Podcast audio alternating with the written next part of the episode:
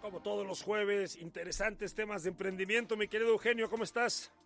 Gerardo, ¿cómo estás? Muy buenas tardes. Un gusto saludarte y por supuesto al auditorio.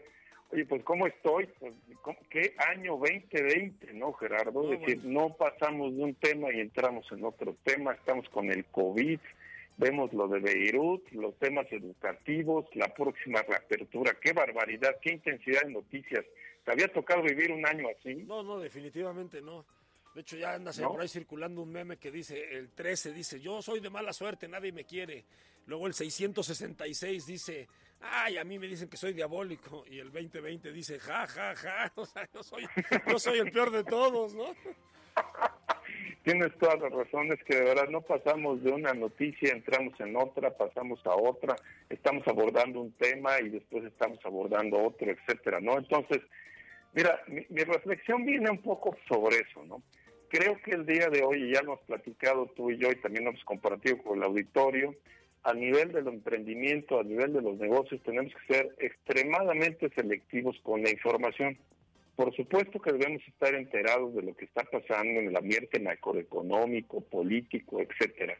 Pero yo creo que como emprendedor, como empresario, como responsable de un negocio, como de parte de la sostenibilidad de tu familia, hay que tener mucho cuidado y ser selectivo con la información macroeconómica, porque a mí me da la impresión, y no sé si te pasa Gerardo, y también quizá le pasa al auditorio, que después tenemos tanta información que entramos en esta situación de análisis y, nos, paralizamos, ¿no?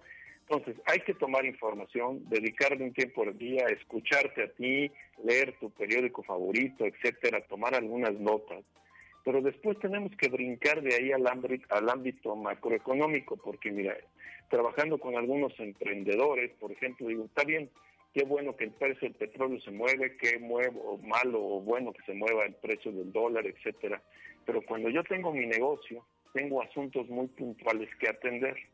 Yo diría que el día de hoy, que estamos muy previos a reactivar, hay que analizar algunas cosas. Primero, seguir cuidándote en lo personal, empresario, emprendedor que no se esté cuidando en lo personal, en la salud y en su bienestar, yo creo que está descuidando el activo más importante que es él. Segundo, comenzar a establecer los protocolos si es que vas a abrir, si es que vas a comenzar a ir tu trabajo, etcétera, tienes que tener los protocolos adecuados. Y tercero, y muy importante, que también ya lo hemos comentado, es revisar tu modelo de negocio, tu propuesta. ¿no? Es decir, las cosas están cambiando enormemente, lo que hemos vivido y escuchado desde eh, la intervención del secretario de Educación, por ejemplo, el tema educativo hay un cambio radical y fundamental, que si yo tengo una escuela particular tengo que atender, va a haber ahí asuntos muy importantes en mi propuesta de valor que le ofrezco a los estudiantes y a los padres de familia atender.